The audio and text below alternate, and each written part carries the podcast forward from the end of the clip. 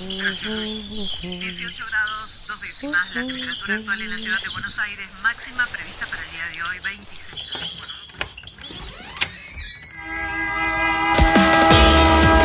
No tenemos agua, se nos corta la luz, no vivimos dignamente. La ciudad, ninguna respuesta. Hubo una convocatoria. de trabajadores desocupados.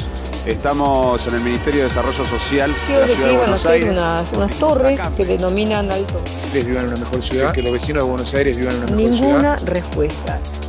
Esto pasa en Buenos Aires. Voy por los pasillos del supermercado, en los cartelitos, todo está indicado. 56 Pasivo. afirmativos, 0 negativos y 4 abstenciones. Queda sancionada la ley de góndolas. Se comunicará al Poder Ejecutivo Nacional. Finalmente, la semana pasada se puso en marcha la ley de góndolas. El objetivo de esta ley es democratizar las góndolas. A partir de la implementación de esta norma, empresas como Coca-Cola, Quilmes, Johnson Johnson y Arcor deberán reducir su espacio en la góndola al 30% para dejar lugar a productos de pymes y de la economía popular.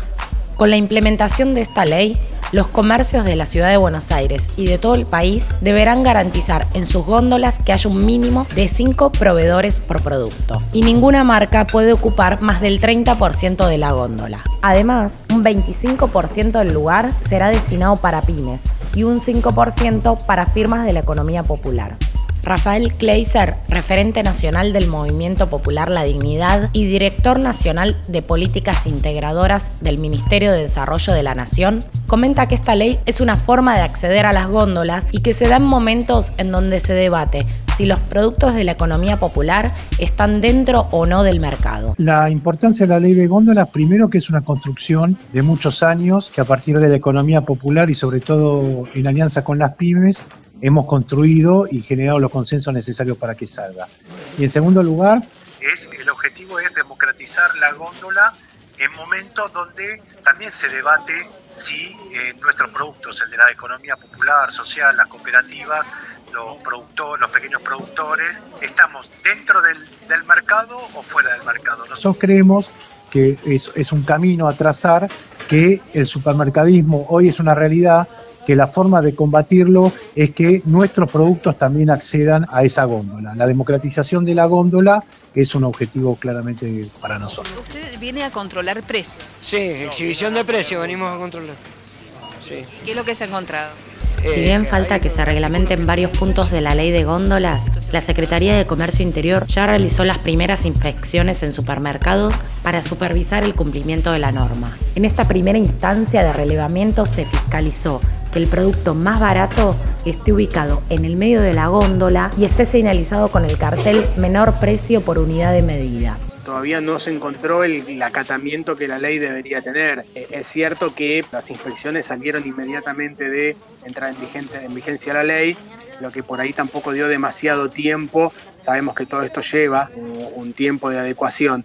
Yo soy Gerardo Guglielmotti, abogado, especialista en Derecho del Consumo, coordinador operativo de consumidores y administrados de la Defensoría del Pueblo de la Ciudad de Buenos Aires. No obstante, la ley es muy clara de cómo debe estar distribuida la góndola, entonces, salvo que readecúen los precios, por ejemplo, de los grandes proveedores, va a ser difícil que eh, encuentren la excusa de cómo estar en el centro de góndola el proveedor más caro y no el más barato respecto del precio de unidad de medida. Eh, yo creo que el cumplimiento de la, de la norma al 100% va a estar dado por etapas, donde no solamente estás la readecuación de la utilización del espacio virtual y físico por parte de los comercios, sino también toda la que es la parte de atrás de permitir el acceso a la pyme y a pequeñas y medianas empresas a que puedan eh, celebrar contratos de proveeduría con estos comercios, al acceso de las economías regionales, familiares, y ahí que el consumidor tenga el abanico que la ley busca que tenga para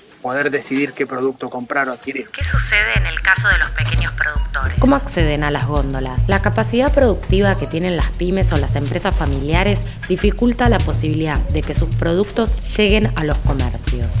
Rafael Kleiser explica por qué aún no vemos en las góndolas productos de la economía popular. Los productores no estamos preparados para acceder en la forma y cómo se ha planteado la reglamentación de la ley, ni hay voluntad por parte de los supermercados que todo el tiempo le marcan la cancha al gobierno nacional. Es decir, que estamos en una situación eh, muy complicada. El acceso a la góndola está restringido por cuestiones, no solamente por la voluntad de, los supermercados de, de no abrir el juego, sino en las condiciones materiales en que se encuentra la economía popular, los pequeños productores. Aunque los supermercados paguen a los 30 días, es imposible llegar. Desde el costo del flete, te doy un ejemplo, solamente te dejan esperando 12 horas el flete en la fila para poder entrar al supermercado y ahí te comió la pequeña ganancia que tenías. Bueno familia, hoy el videoblog de hoy va de supermercado. Hemos venido a un supermercado y vamos a comparar productos. ¿Y notaste algún cambio en las góndolas del súper? Bebé. Según Rafael Kleiser, en la ciudad de Buenos Aires, la implementación de la ley de góndolas debería resultar sencillo para las cooperativas y la economía popular, porque los gastos de logística son mínimos. Sin embargo, esto no sucede.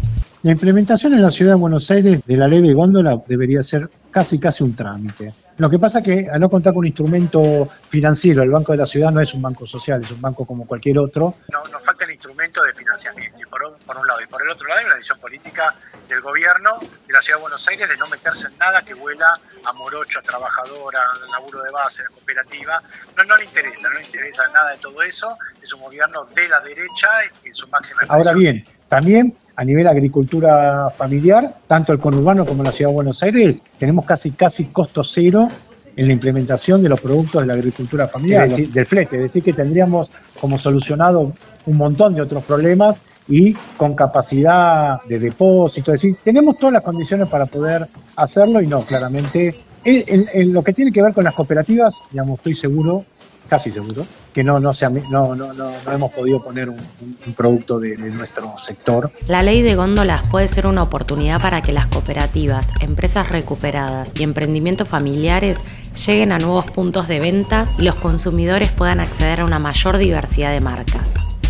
Para ello es necesario no solo una tarea de fiscalización por parte del Estado, sino también una transferencia de recursos hacia el sector de la economía popular que les permita dar respuesta a la demanda. Ahora me despido del supermercado llevando dos bolsas, una a cada lado.